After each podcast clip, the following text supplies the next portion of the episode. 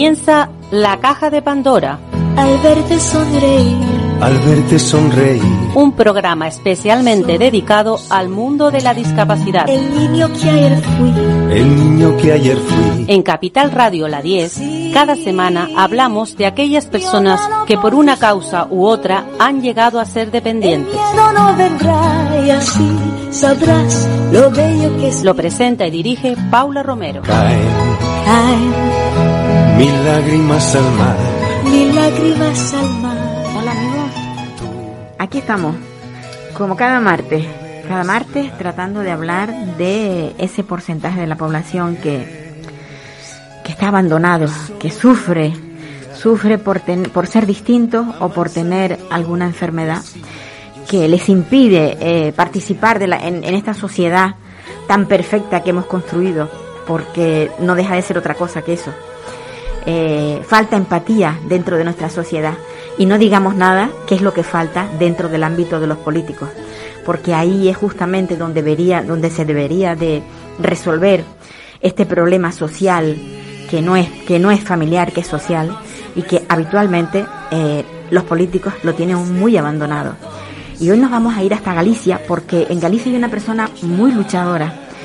Él es él es periodista. Por encima de todo es periodista pero es una persona que está muy vinculada al mundo mm, de los necesitados, de las personas que necesitan de él. Es portavoz de la plataforma estatal de organizaciones de familiares y usuarias de residencia, la mayor plataforma que existe en España. Y Paulino Campos eh, lo tenemos al otro lado del teléfono porque no puede estar aquí. A mí me encantaría tenerlo presencial, pero bueno, ¿qué le vamos a hacer? Algún día lo lograremos. ¿Qué tal, Paulino? A mí también me gustaría. Buenos días. Me gustaría mucho tenerte aquí al lado y tocarte en la mano cuando quieras, por algo, por lo que fuera. Las dos manos, una no, las dos. ya sabes tú que eso es muy agradable cuando se está entrevistando a alguien. Paulino, ¿cómo estamos? ¿Cómo seguimos con el tema de, de, de las residencias? Esto no sigue adelante, estamos parados. Eh, damos un pasito hacia adelante y, y- y cuatro hacia atrás. ¿Cómo lo ves tú? Hola. Bueno, esto sí. mm, eh, efectivamente, mm, esto no, no, no, no avanzamos, ¿no? Eh, por un lado, el, el Ministerio de Derechos Sociales, el ministerio del que es titular eh, Ione Belarra, eh, no está mm, negociando bien. Estamos en un momento importante, históricamente eh, crucial, puesto que estamos en estos momentos eh, varias partes sentadas en mesas virtuales o físicas, tratando de llegar a un acuerdo para que eh, para ver si somos capaces de hacer un futuro más digno para la dependencia, para los servicios de la dependencia y sobre todo para las eh, residencias, que es la cuestión que ahora nos ocupa, ¿no?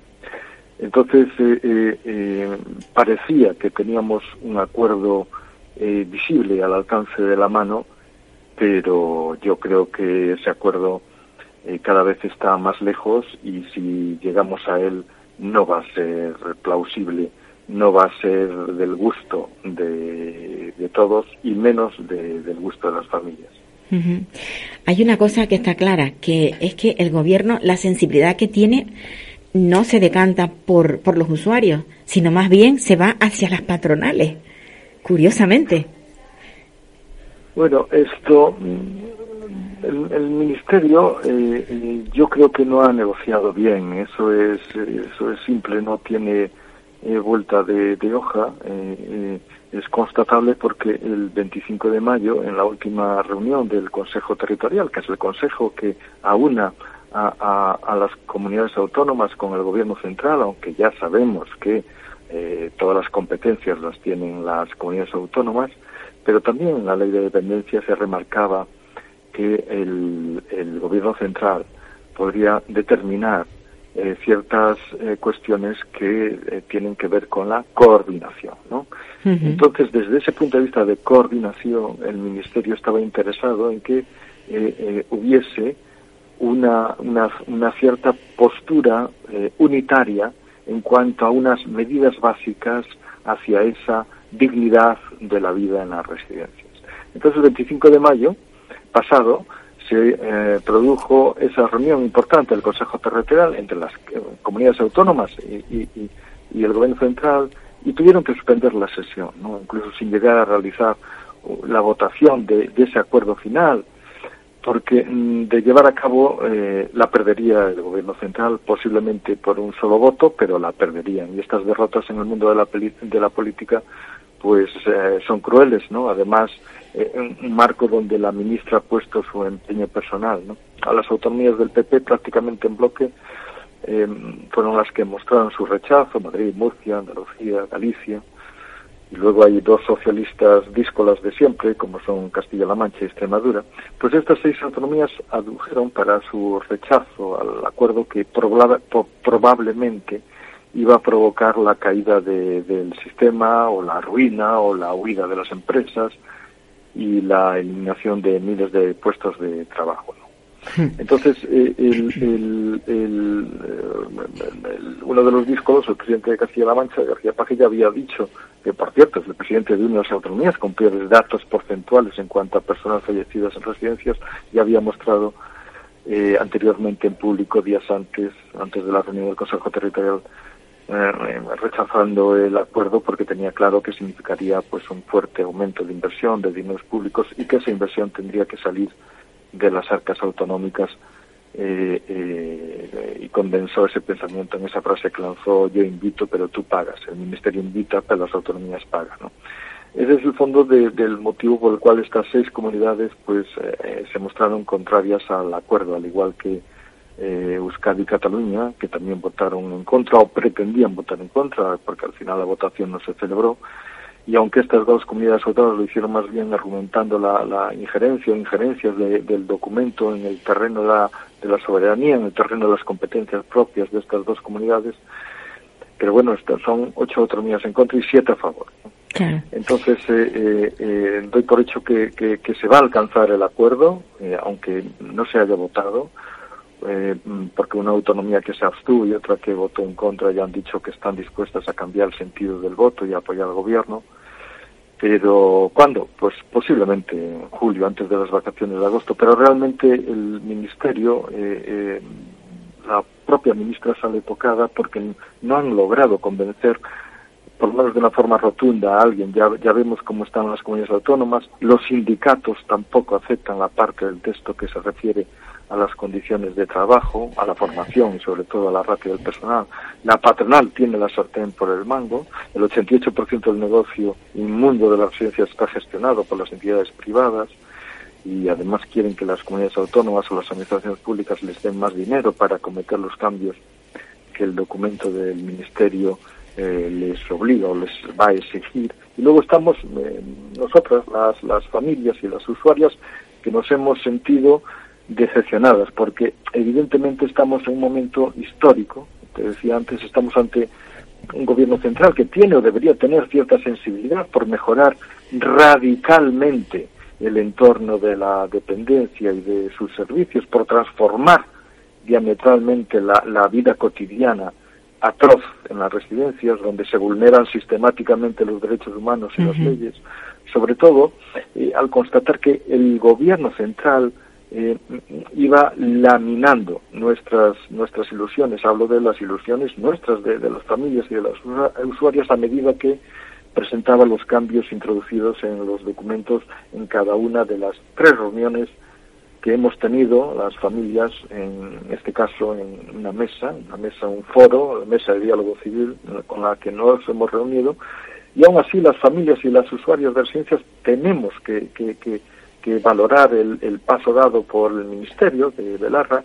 Es la primera vez que una administración pública invita a las familias y a los usuarios de las residencias de los servicios de dependencia a participar en los foros oficiales donde se debate eh, eh, el futuro de lo que es y serán nuestras casas, nuestros hogares, nuestra vida. Mm, mm, parece que eh, surrealista, pero, pero así es. Es decir, ninguna comunidad autónoma nos ha tendido la mano amigablemente, desinteresadamente, es más, parecemos el mismo demonio para muchas veces. Nos, nos evitan, nos maltratan, como si no fuese suficiente con, con el dolor que nos, acompañan la mochila con las tragedias que hemos soportado y con lo que hoy, por desgracia, aún tenemos que padecer y aguantar. Cuando en el año 2006 eh, salió la ley de dependencia, yo creo que casi todas las personas que viven en este mundo eh, se les abrió pues el cielo. Dijeron, bueno, a partir de ahora esto va a cambiar, nos van a ayudar, vamos a poder tener mejor vida.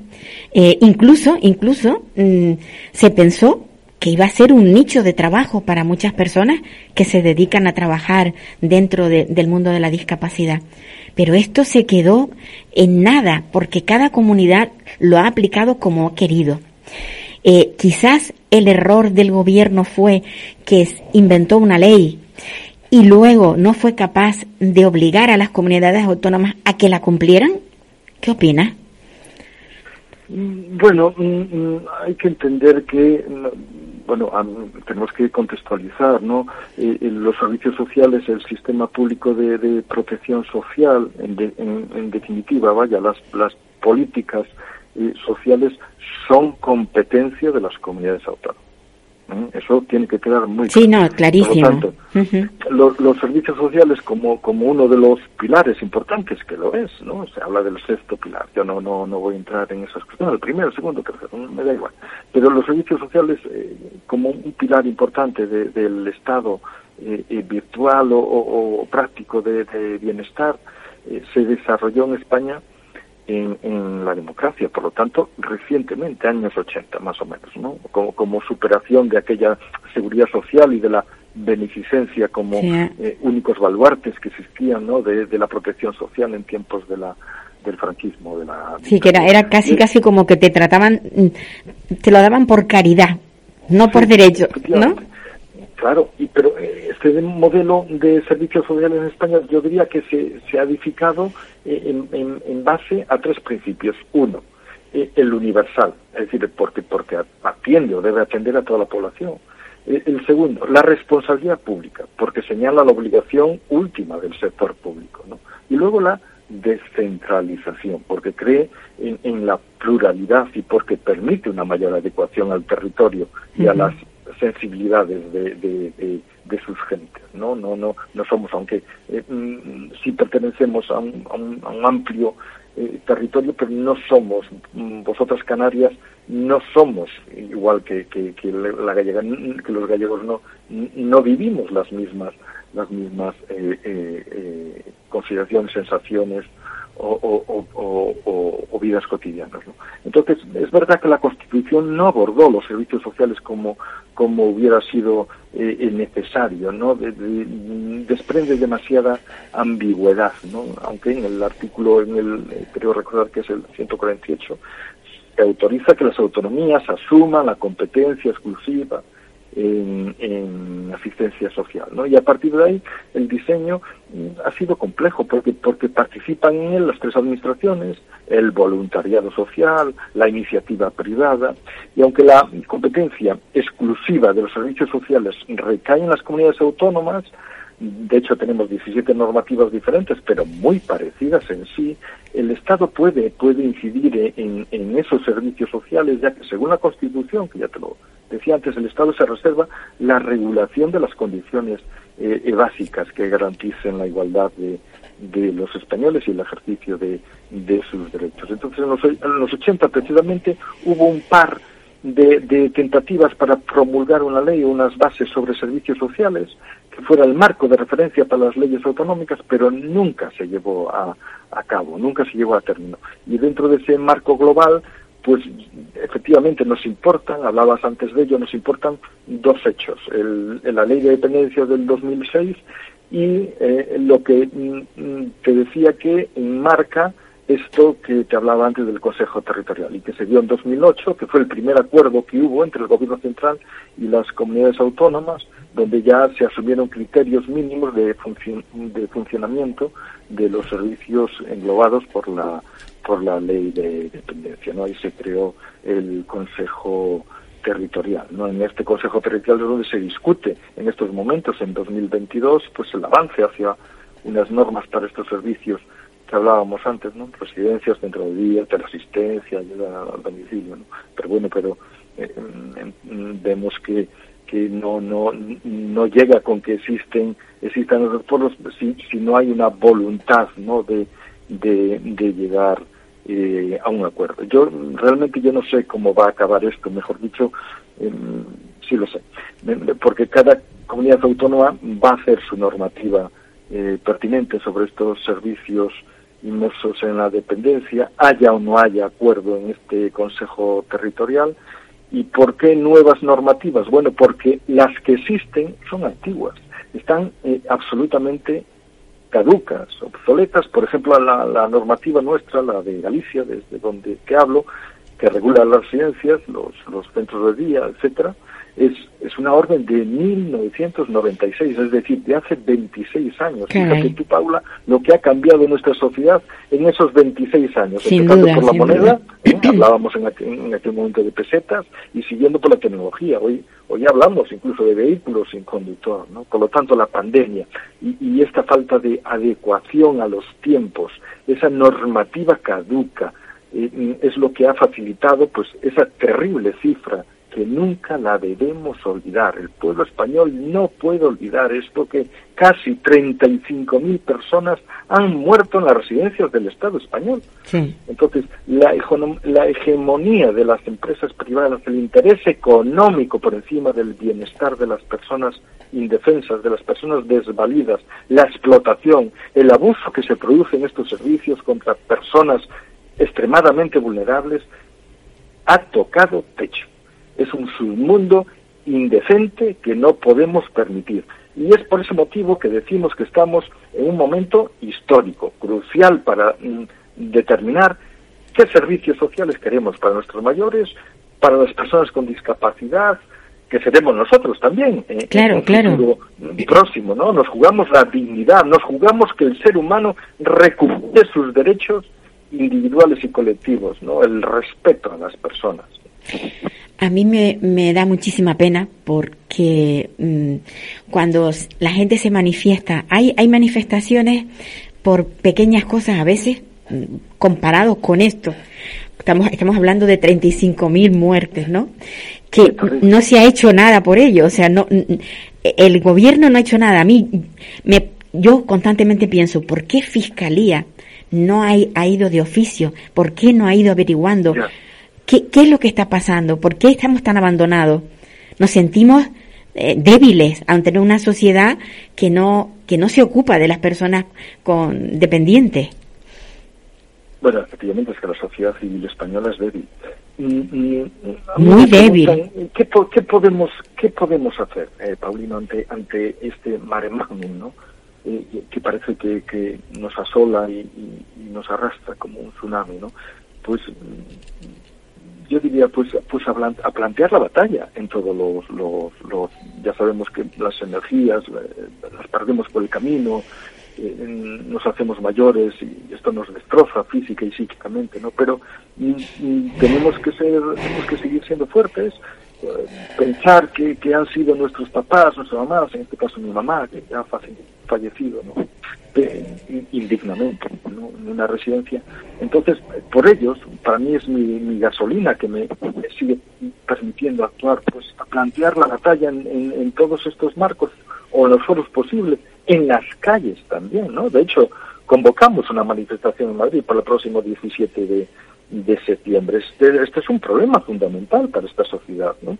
Por eso invitamos a la reflexión crítica de la sociedad. Invitamos también a los gobiernos de las comunidades autónomas a un cambio de talante y, de postura, ya que en sus manos quedan ahora eh, eh, esas nuevas normativas en que, que, dibujarán los, los servicios de dependencia de, del futuro. Un, un futuro que sigo diciendo que yo observo, aunque soy optimista de, de tendencia, pero observo con pesimismo en vista de lo que de lo que hemos padecido y de lo que seguimos observando. Hoy hoy por ejemplo yo me levanto muy temprano desde las 7 de la mañana vengo tratando dos expulsiones de residentes con demencia porque según la dirección de la empresa eh, eh, de la empresa mm, residencia eh, las familias eran demasiado críticas con la gestión del geriátrico es un caso sangrante de vulneración de derechos fundamentales Y, tanto, derechos tanto. constitucionales, Sí, sí. Como, como es el derecho a la libertad de expresión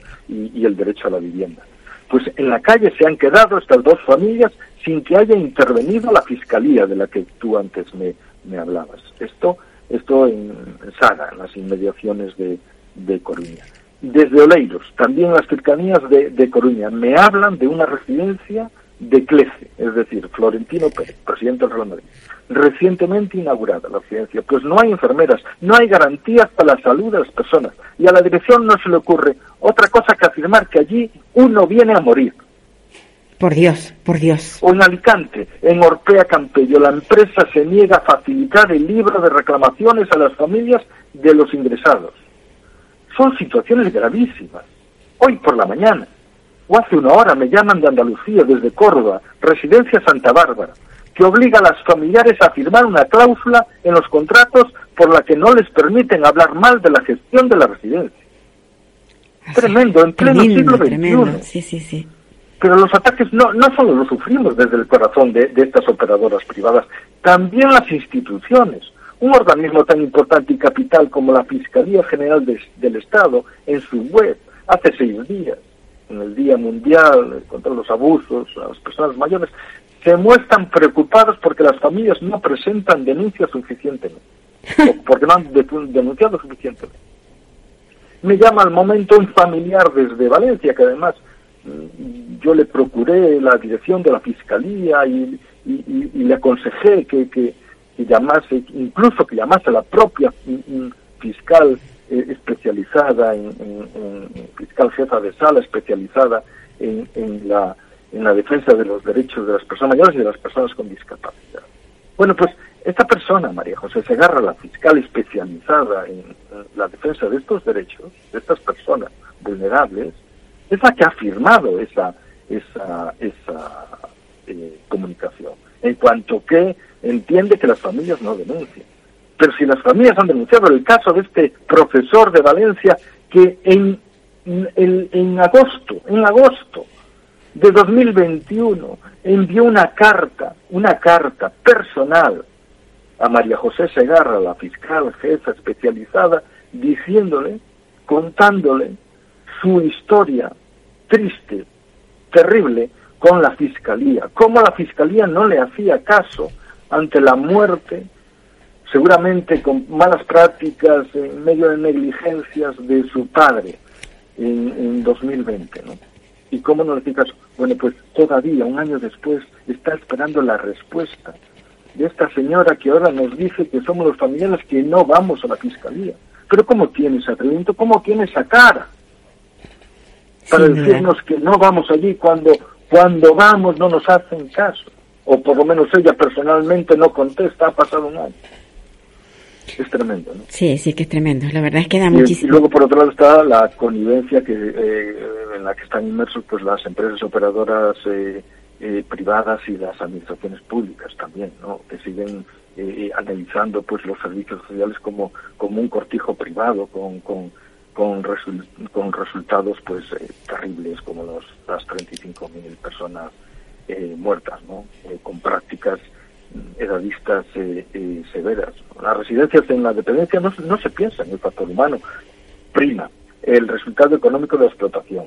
Sin unas duda. instalaciones donde son aparcadas miles de personas indecorosamente, sufren deshidratación, desnutrición, padecen humillaciones, los malos tratos se han institucionalizado, se les ha despojado de sus derechos, no tienen voz.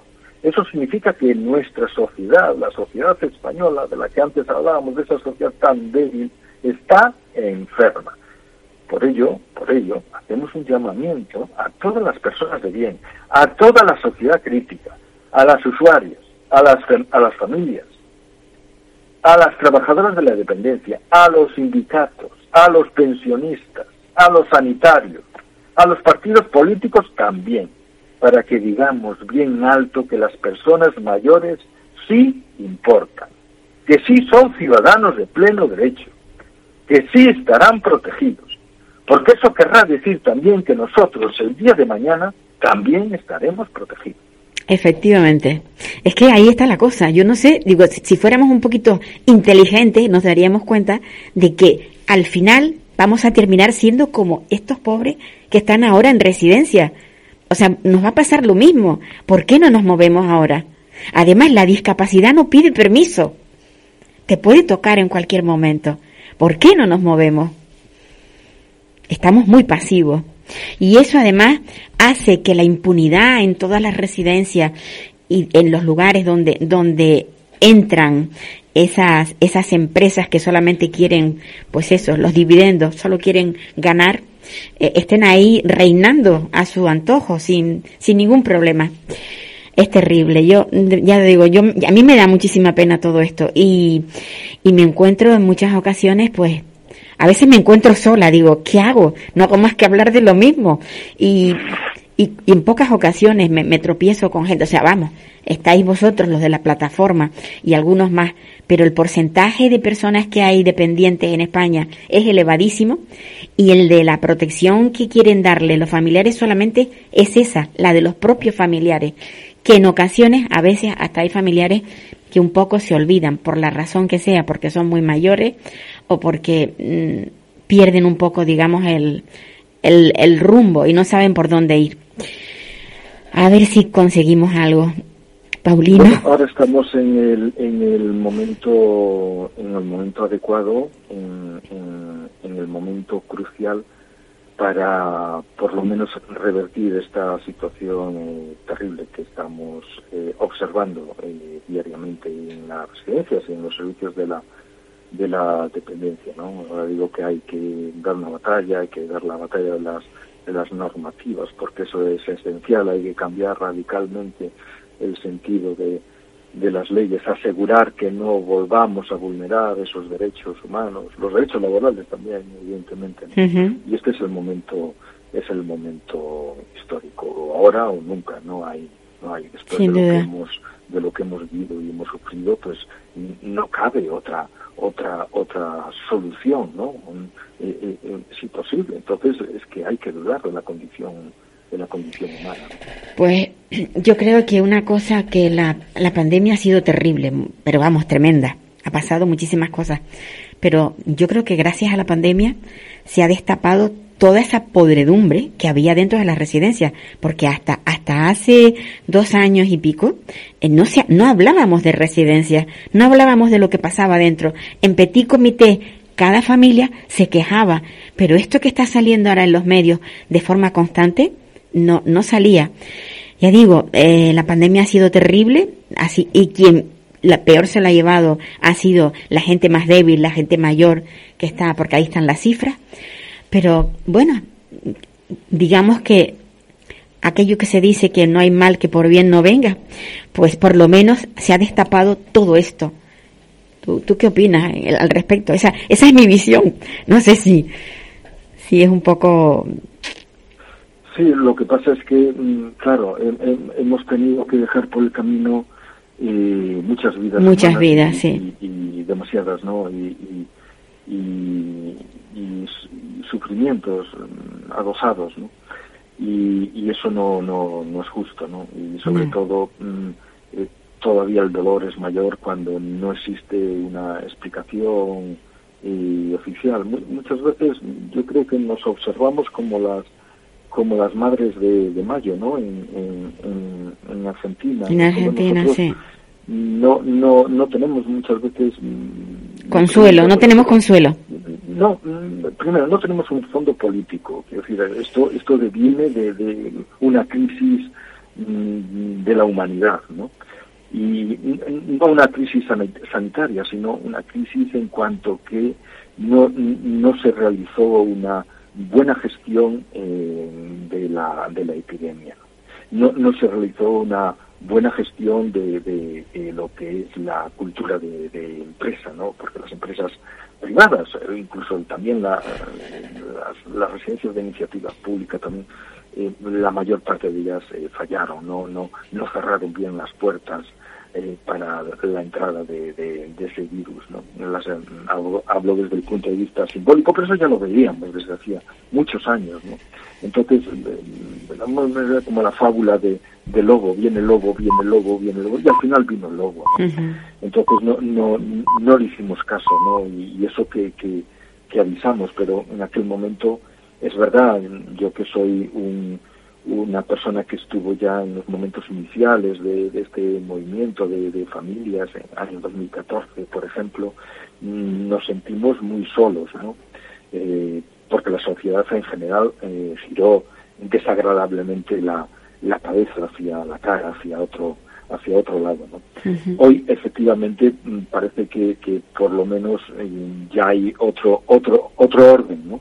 Pero pero es que no podía ser de otra forma después de, de la brutalidad a la que hemos sido eh, eh, sometidos. ¿no? Pues pero bueno, eh, seguimos en ese momento crucial y espero, esperamos que por lo menos eh, pongamos eh, orden en cuanto a la legislación, en cuanto a las normativas, supongo que pronto, en estos meses que, en que cada comunidad autónoma tendrá que estudiar eh, eh, sus propias leyes.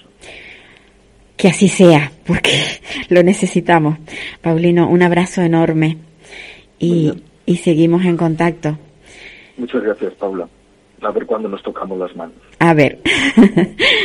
bueno, queridos oyentes, vamos a seguir con, después de haber estado hablando mm, con esta persona, con este periodista de Galicia, Paulino Campos, una persona muy sensible, muy sensible. Él lo sufrió en sus carnes porque, porque su madre, su mamá, como él la llama, eh, pues falleció en una residencia, por, precisamente por falta de atención. Y la verdad es que cuando, cuando nos pasa algo así, mm, no tenemos consuelo. Mm, no nos van a devolver a nuestros seres queridos. Bueno, a ver si conseguimos hablar con, con José Adán García, que es concejal del Ayuntamiento de, Granadilla. A ver si nos habla, porque este, este chico, bueno, este, este político de Ciudadanos, pues bueno, eh, tiene un proyecto, presentó un proyecto en su, en su ayuntamiento y yo tenía curiosidad por saber exactamente cómo, cómo lo elaboró y qué es lo que pretende con el proyecto. Hola, José Adán. José Adán García, concejal de Ciudadanos del Ayuntamiento de Granadilla. Pues, Perfecto. Dinos, José Adán, ¿cómo es ese proyecto? Eh, ¿Cómo se te ocurrió y, y, cómo, se, cómo se podría poner en funcionamiento? Bueno, Paula, en principio no se trata de un proyecto en sí, sino de una propuesta. Yo soy concejal en la posición en el Ayuntamiento de Granada. Bueno, y entonces lo que fue, eh, lo que hice fue elevar al Pleno una propuesta pues para que el Ayuntamiento creara un observatorio municipal de la discapacidad, mm. un observatorio con el fin pues de promover, desarrollar y, y garantizar la accesibilidad universal en este municipio. Fue una propuesta en la que no encontré debate ninguno porque todos los grupos la apoyaron por unanimidad y salió adelante. Sin embargo, el tiempo ha pasado y no se ha hecho nada al respecto y ahí podemos comprobar la escasa implicación a veces de las administraciones, en este caso la local, en el ayuntamiento, donde yo pues represento a los vecinos, en hacer eh, pues cosas eh, referentes a, la discapacidad. Eh, con esta propuesta yo lo que planteaba es que se trabajara el tema de, la discapacidad, de la inclusión de manera transversal en todas las áreas, de manera que cuando se hable de discapacidad no se piense en, por ejemplo, hacer simplemente un paso de peatón accesible, sino que exista accesibilidad universal completa en nuestro municipio y que se trabaje de manera transversal en todas las áreas. Es decir, que cuando eh, se piense en un proyecto, ya sea en una obra o cualquier otro tipo de proyecto se, eh, se piense en incluir a todas las personas, tengan o no discapacidad. Y esa ha sido mi propuesta, que como te dije salió adelante, pero que a día de hoy no, no se ha hecho efectiva y espero que sea lo más pronto posible. Bueno, y yo también, desde luego. Y, y cuando se haga efectiva, pues todos aplaudiremos y nos, y nos encontraremos con, en ese lado bueno de, de, de la sociedad, en la, en la que todos tenemos que estar porque todos tenemos que tener empatía con ese porcentaje de la población que nos necesita de forma especial, sin lugar a dudas. Yo creo que ya a, las alturas que estamos en este panorama, pues hay que acabar con todas las barreras, tanto sean físicas, comunicativas como sociales, porque a veces hablamos de discapacidad y la gente pues a lo mejor lo que más presente tenemos es la movilidad reducida, pero es que es verdad que existen múltiples discapacidades y además eh, todos podemos ser futuros discapacitados porque hoy estamos bien, pero ah, eh, envejeceremos y en algún momento de nuestra vida podemos tener una discapacidad. Entonces yo creo que es un tema que hay que abordar de manera conjunta desde todas las, áreas. Pues sí, yo digo siempre que la discapacidad no pide permiso. Y ahí está. Ahí está. yo creo que sí. A veces nos llenamos la boca hablando de accesibilidad universal, de planes y demás, pero después no se plasma en la realidad. El otro día, por ejemplo, el grupo de la oposición llevamos una pregunta porque en la página web había un, un clic, un enlace donde pues las personas sordas a través de un chat podían comunicarse con la administración y lo han eliminado el grupo de gobierno formado por Coalición Canal y PP ahí en Granadilla, lo han eliminado y la excusa que daban es que se usaba por poca gente. Digo, pero es que no hace falta que lo usen o no, tiene que estar sí o sí. Una persona que lo use ya me parece suficiente para que este ese dispositivo para que las personas, en este caso sordas, se puedan comunicar con la Evidentemente, sí, sí. Queda mucho por hacer, Paula. Pues sí, mucho por hacer, pero si hay ganas, yo creo que se puede.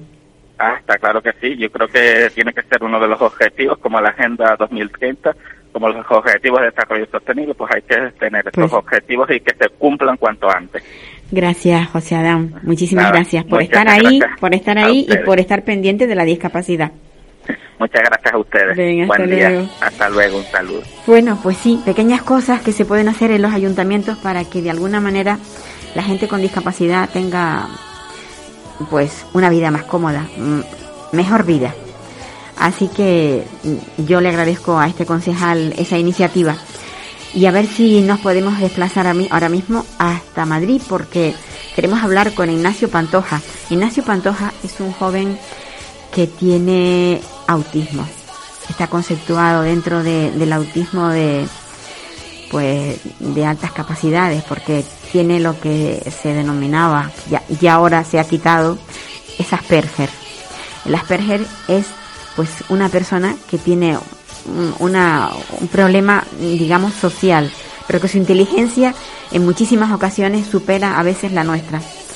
Ignacio mm, consiguió hacer su, su carrera de biología y, aún continúa en la universidad porque está haciendo, no, me parece que hizo farmacia y ahora está haciendo biología, eso es, y aún continúa en la universidad, pero eh, en ocasiones, pues bueno, por ser una persona como es con Asperger, suele tener problemas a nivel social. Y llevaba mucho tiempo sin hablar con él, pero bueno, creo que hoy vamos a contactar y vamos a hablar cómo lo está pasando, porque su vida no es fácil la verdad es que no es nada fácil y, y bueno, el, el que el, el trato que muchas veces le dispensan pues no es el adecuado, porque habría que tener un poquito más de empatía, que ya lo decimos muchísimas veces. Y vamos a ver si no conseguimos hablar con él, pues llámale al, al móvil a ver. Me está diciendo que está que estaba preparado, pero no. Pues sí que raro. le, le he mandado un mensaje esto es el, el, el directo.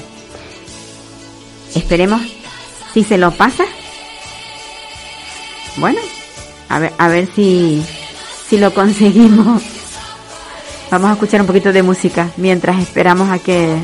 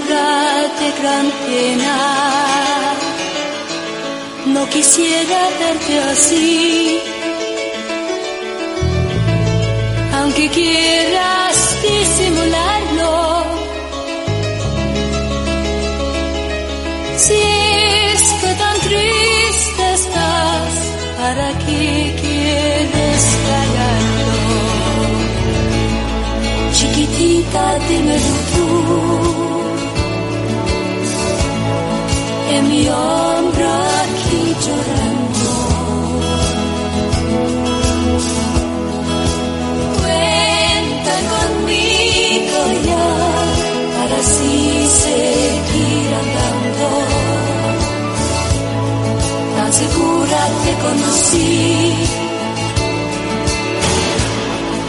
Y ahora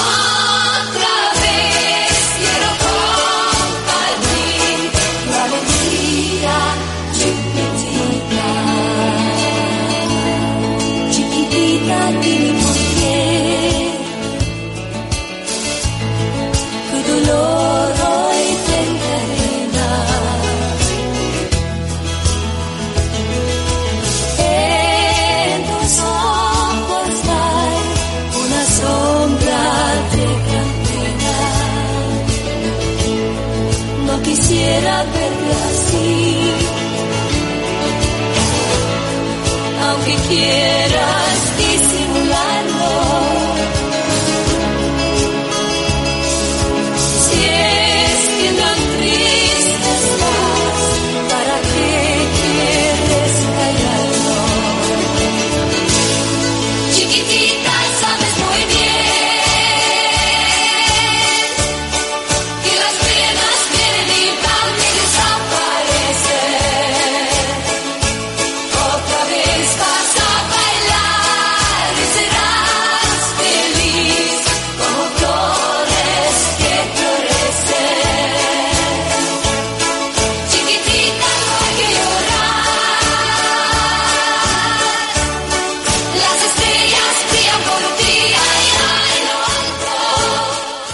Hola. Hola. Hola. Ignacio, Dios mío, ¿cuánto nos ha costado localizarte al final? Bueno, ya estamos en, ya estamos en antena. Ignacio, ¿cómo, ¿cómo te está yendo en la universidad?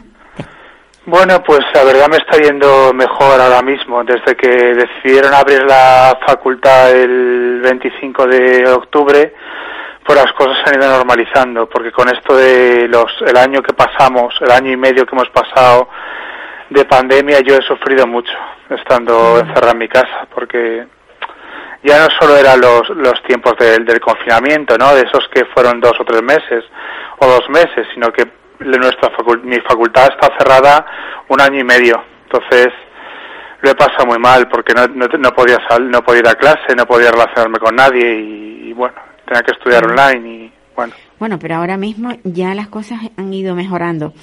Eh, ¿Tú crees que, que terminarás aprobando o, o cuántas te han quedado? Yo creo que te han quedado muchas, me decías tú, ¿no?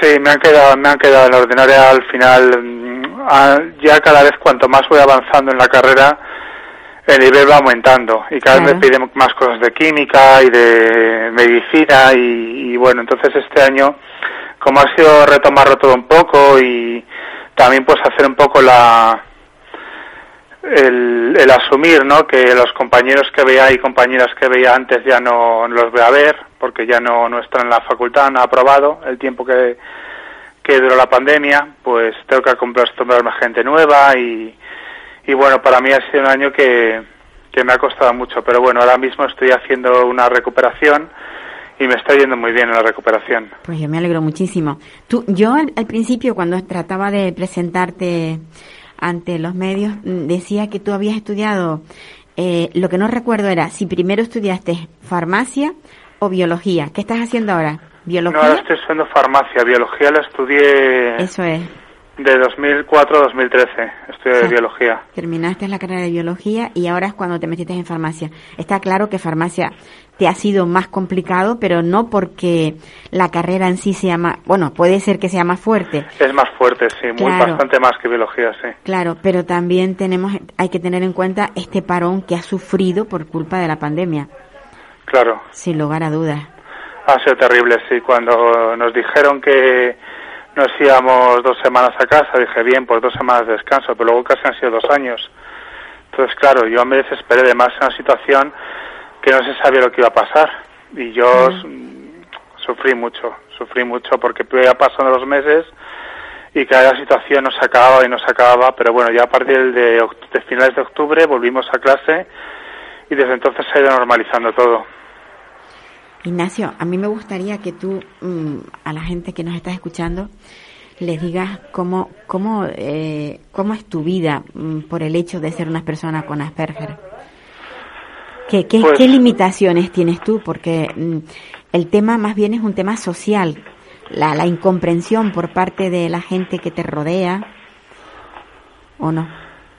Sí, sí, mm, sí, yo, bueno, también tengo el, el hándicap de que ahora estoy en una carrera universitaria y ahora mismo tengo 37 años, entonces estoy con gente mucho más joven, entonces no, no me interesa tampoco.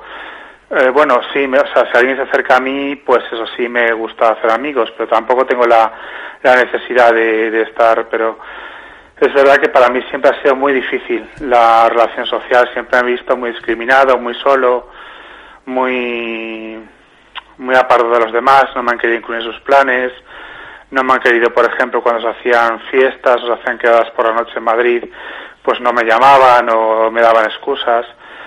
Y bueno, eso lo he, lo he comentado muchas veces, siempre. Me he sentido muy, muy dolido con esos, esos temas. Me ha impedido hacer muchos amigos, me ha impedido tener novia. Pero bueno, ya con el tiempo, pues te adaptas y ya con el tiempo, pues necesitas, prefieres la tranquilidad a esas cosas. Claro, y eso ha repercutido también en tu vida familiar, porque tus padres no la han pasado bien. No, lo han pasado muy mal, sí. ¿verdad? Mis hermanos también, pero bueno, ahora estamos mejor. Yo me alegro muchísimo.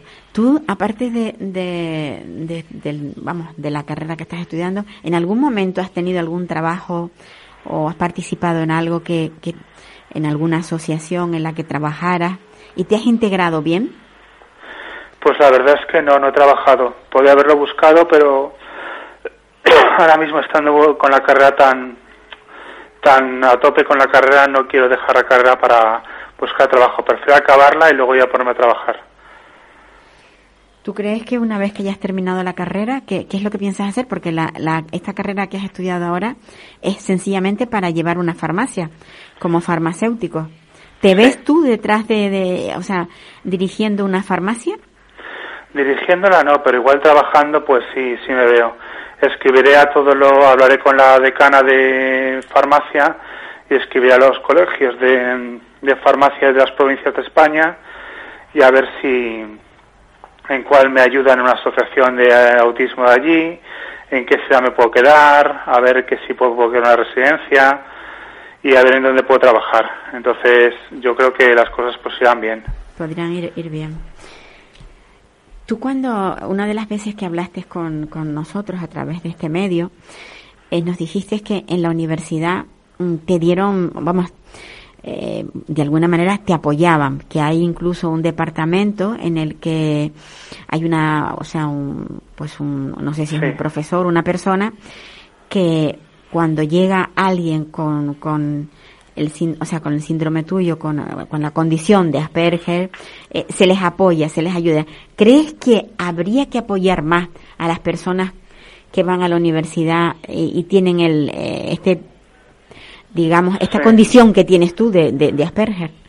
Sí, porque la mayoría abandonan. Entonces, sobre todo en farmacia, yo creo que soy el primero que la va a acabar aquí en la Complutense. Y en biología, en la Autónoma Universidad Autónoma de Madrid, que ese coste yo fui el primero que llegó y que acabó una carrera de, de biología.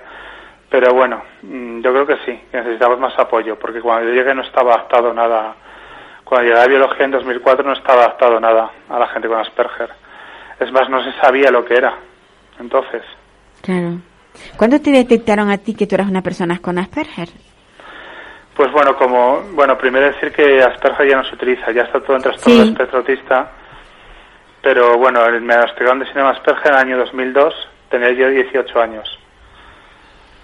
¿Y por qué fue por lo que, mm, vamos, te diagnosticaron? Porque, porque tu actitud en el colegio no era la misma que los de los otros chicos, porque había en ti algo que los demás notaban o porque el profesorado ya vio que tú mm, tenías unas necesidades, digamos, especiales.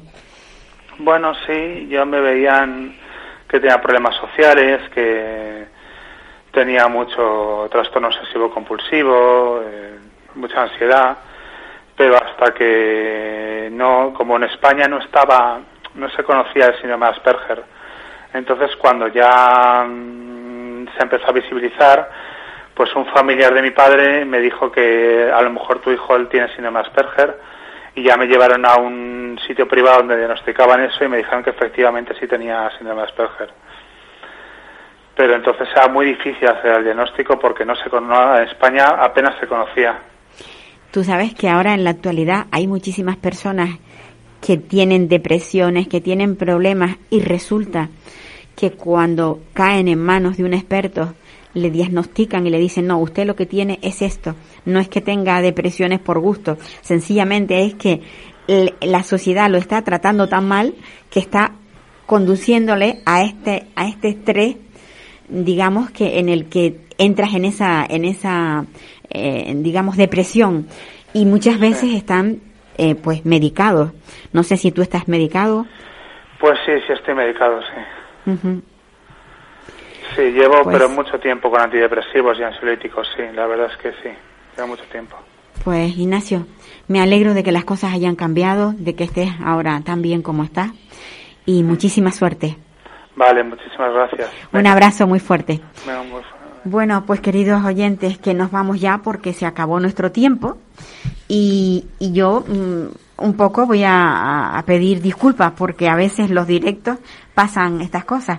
Tenemos que esperar a, a conseguir hablar con, con nuestro entrevistado y pasan, bueno, pues eso, que de, de- en algún momento no se ponen al aparato. Un abrazo para todos y les espero la semana próxima. Adiós, me voy. Auf Wiedersehen, good night. No quiero ir, pero esto es lo que hay.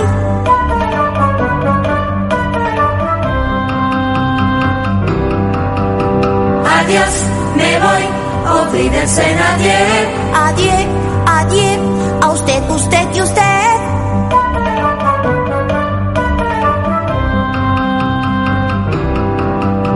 Adiós, me voy. Wiedersehen, au revoir. Me voy si hoy por fin pruebo el champán. ¿Puedo? No, Me voy. Goodbye. Auf Wiedersehen, adiós. Me voy con un suspiro y un adiós. Adiós.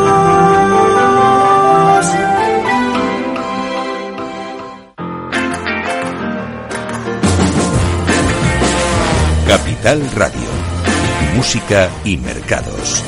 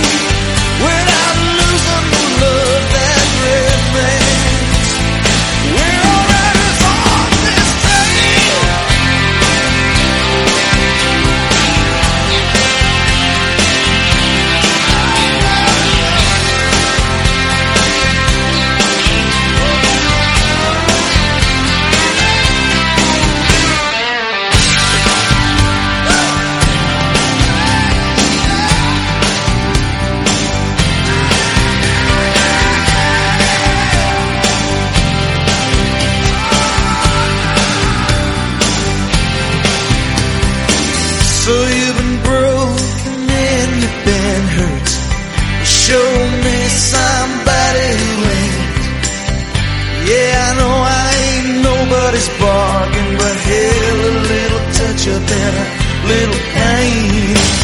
You might need something to hold on to when all the answers they on the mountain. But. Somebody that you could just talk to and a little of that human touch.